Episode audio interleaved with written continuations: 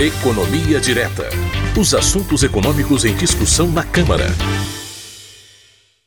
Muito bem, depois de uma semana de ausência, nós estamos de volta aqui com o Fernando Gomes, nosso colunista do Economia Direta, para falar sobre o que acontece de mais importante no mundo econômico no Brasil, que tem repercussão aqui na Câmara dos Deputados. Fernando, tudo bem com você? Descansou bastante? Bom dia, Márcio, tudo bem? Bom dia a todo mundo que nos acompanha. Descansei um pouquinho. E você, descansou? A gente vai tentando, né, Fernando? Vamos tentando na medida do possível, né? É isso é, aí. A gente, na volta do descanso, né, uma pequena dor de cabeça para todo mundo, né? Que é a, a declaração do imposto de renda, Fernando.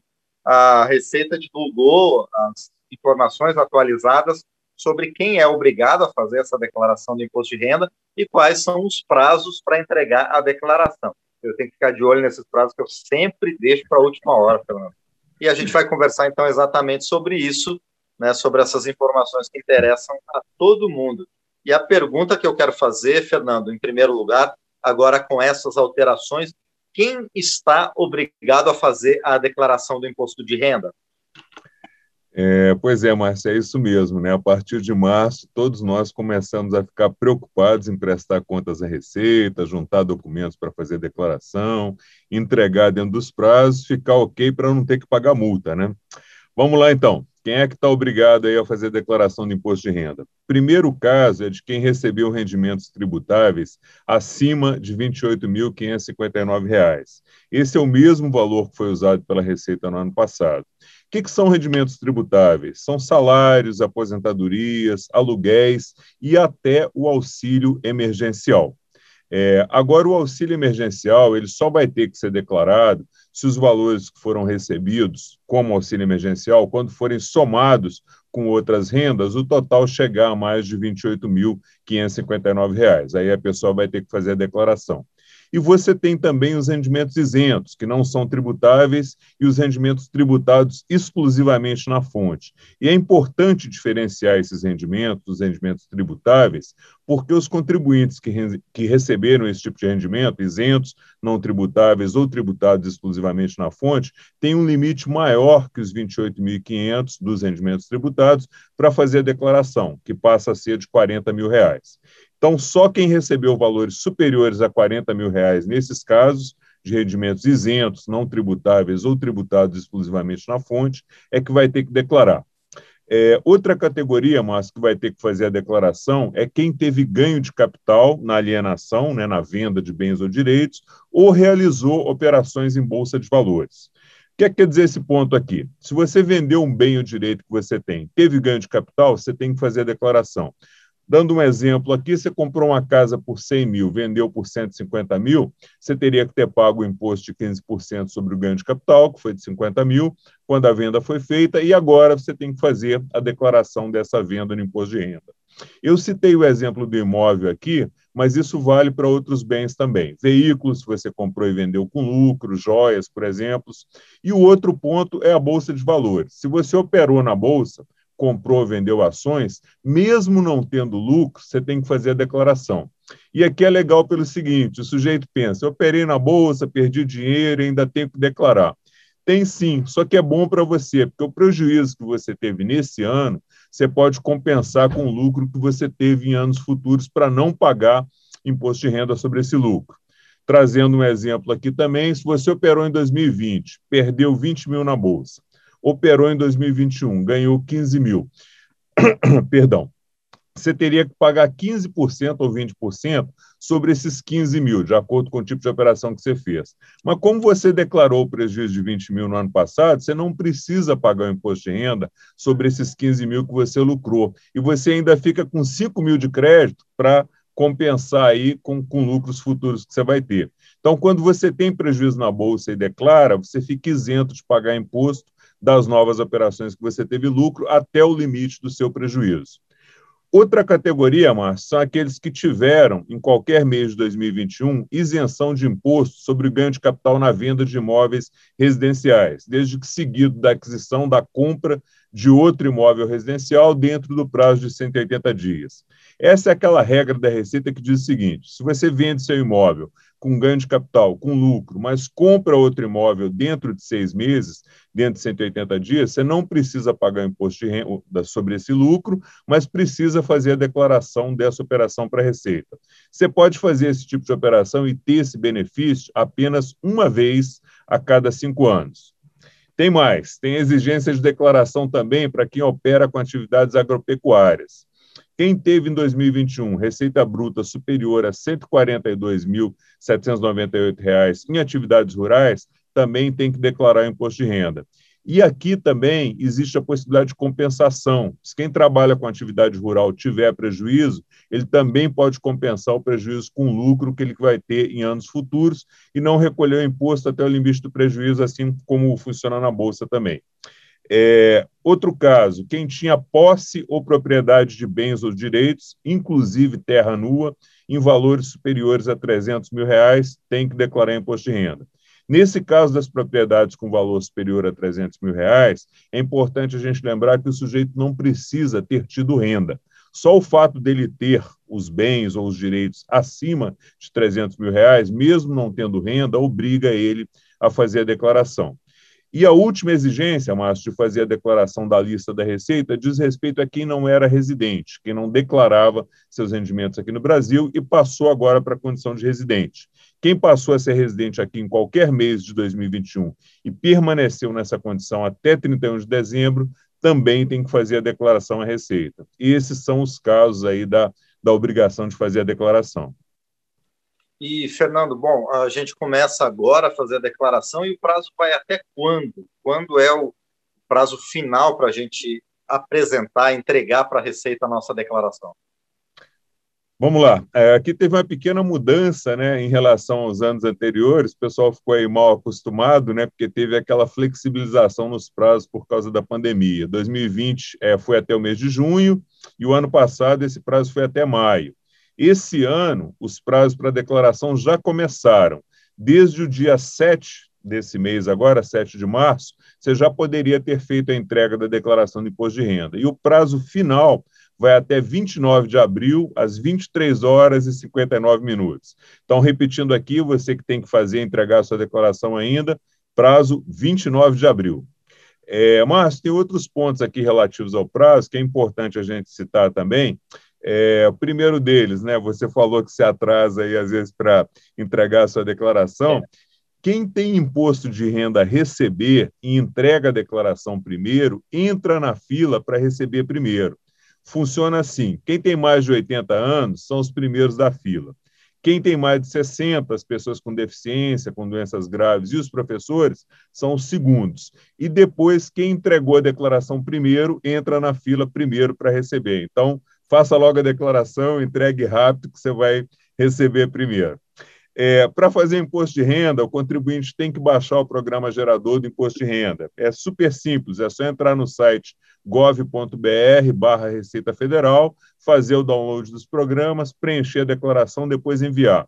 Relembrando aqui, então, o site para você baixar os programas é gov.br barra Receita Federal.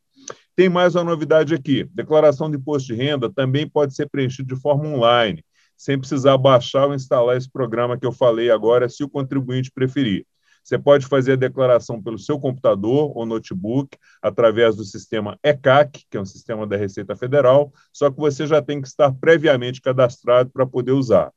É, e pode também fazer pelo seu celular ou tablet, baixando o aplicativo Meu Imposto de Renda. Então, relembrando, tem três formas de fazer a declaração. Primeira, você baixa o programa no site, preenche e envia a declaração. Segunda, você entra no sistema ECAC da Receita Federal, preenche lá diretamente a declaração, sem baixar programa nenhum, e envia desde que você já tenha o cadastro. E a terceira, você baixa o aplicativo Meu Imposto de Renda no seu celular ou tablet, preenche a declaração e envia. Bom, além dessas novidades que você falou, tem uma outra novidade que é uma modalidade de, de declaração pré-preenchida, com os dados da gente enviados para a Receita por terceiros. E outra novidade também é a possibilidade de receber a restituição para quem tiver valores a receber por PIX. Como é que vão funcionar essas duas mudanças, Fernando? Pois é, Márcio, essa primeira modalidade aí, né, da declaração pré-preenchida, é uma modalidade de entrega visando facilitar um pouco mais a vida de quem tem declaração para fazer mas tem que se observar algumas condições. Não é todo mundo que vai poder acessar essa modalidade de declaração pré-preenchida. Né? Então, essa declaração pré-preenchida ela vai ficar disponível a partir do dia 15 de março, né? não está disponível ainda. E esse tipo de declaração, segundo a Receita, ela já vai conter várias informações que são disponibilizadas por terceiros que facilitam o preenchimento pelo declarante. Né? É, por exemplo, o, quem paga o seu salário, essa declaração já está lá, é, as aplicações financeiras que você tem no banco já vão estar lá nessa declaração pré-preenchida. E esse tipo de declaração só vai poder ser feita por cidadãos que têm um registro no portal gov.br, com um fator duplo de autenticação ou classificados como ouro ou prata nesse sistema. Essa classificação ouro ou prata aí, ela é decorrente da confiabilidade da verificação do cadastro do contribuinte no sistema. Nesse caso, o contribuinte, Márcio, ele vai começar o processo com a declaração já preenchida, com as informações prestadas à Receita Federal por esses terceiros, e aí ele vai ter que fazer uma checagem, corrigir o que não estiver correto e confirmar o que estiver certo. Essa declaração pré-preenchida só vai poder ser acessada por meio do serviço Meu Imposto de Renda, no programa ECAC, que a gente já falou no site da Receita Federal, e tem que ter cadastro prévio. É, para a gente finalizar esse tema, Márcio, uma informação importante aí para quem tem direito à restituição. Os prazos, né? O primeiro lote já vai começar em 31 de maio, o segundo em 31 de junho, terceiro 29 de julho, quarto em 31 de agosto e o último em 30 de setembro. Também falando em restituição, a gente entra na segunda pergunta, né, possibilidade do recebimento da declaração por PIX. Vai ser possível, sim, receber restituição do imposto de renda por PIX, desde que a chave do PIX seja o CPF. Então, pode receber por PIX, mas só se o PIX for o CPF do declarante. Se ele informar a PIX relacionada a e-mail, telefone ou outro tipo, não vai receber. E também será possível pagar o imposto de renda com PIX. O DARF, que é o documento emitido pelo Programa de Imposto de Renda, ele vai ser emitido com QR Code exatamente para facilitar o pagamento aí com Pix por quem optar por essa modalidade. Bom, e Fernando, dessa parte mais burocrática, esse manual de como preencher, a gente parte para a prática, a parte econômica do imposto de renda. Você falou no começo que quem recebeu rendimentos tributários a partir de R$ 28.559 em 2021 precisa preencher e que esse valor é o mesmo do ano passado. Outras coisas também não mudam há muito tempo, né, Fernando? A, a tabela do imposto de renda já está defasada há muito tempo, né? E existe, existem discussões aqui na Câmara ou no governo a possibilidade de correção dessa tabela, de elevar esse valor para que mais pessoas possam estar isentas da declaração e do pagamento do imposto de renda? É, existe sim, Márcio. É, a Câmara ela aprovou em setembro do ano passado o que foi chamado aí de primeira parte da reforma tributária, que mexia em vários pontos que afetam pessoas físicas, empresas e também investimentos financeiros. Então, foi uma, um pacote assim mais amplo e dentro dessa reforma foi feita também uma proposta de atualização do imposto de renda da pessoa física de 31%. Então, se você aplicar esse percentual sobre os R$ 28.500, que é o limite para declarar imposto de renda hoje, você passaria a ter um novo limite de R$ 37.300 mais ou menos. Então, somente quem ganhasse mais de R$ 37.300 é que teria que declarar e pagar imposto de renda. Essa atualização de 31% na tabela, segundo o próprio governo, poderia isentar 5,6 milhões de contribuintes de fazer a declaração e o pagamento. Então, os isentos passariam a ser de 16,3 milhões, sendo que hoje são só de 10,7 milhões. O projeto foi aprovado na Câmara e ele agora está parado no Senado. Se o Senado aprovar o projeto e o presidente da República sancionar, poderia haver esse alívio aí para o contribuinte. A má notícia é que não mais para esse ano. Ficaria valendo essa mudança para 2023 por causa das regras tributárias. É, é isso aí, Márcio. Então, boa declaração de imposto de renda para todo mundo. Não percam o prazo. Relembrando mais uma vez, 29 de abril, 23 horas e 59 minutos. Perfeito, Fernando. Bom, eu vou mandar meus dados para você. Você faz a declaração para mim, tá? Por favor, viu? Com certeza, uma cervejinha aí a gente negocia isso aí. Muito bem, por enquanto eu agradeço ao Fernando Gomes por essas explicações tão importantes que todo contribuinte brasileiro a cada ano sempre tem esse pequeno probleminha para preencher a declaração de imposto de renda. Valeu, Fernando, até semana que vem. Valeu, Márcio, um abraço, um abraço aí para todo mundo que nos acompanha, ótimo dia. Muito bem, esse foi Fernando Gomes, economista, servidor da Câmara dos Deputados, no quadro Economia Direta.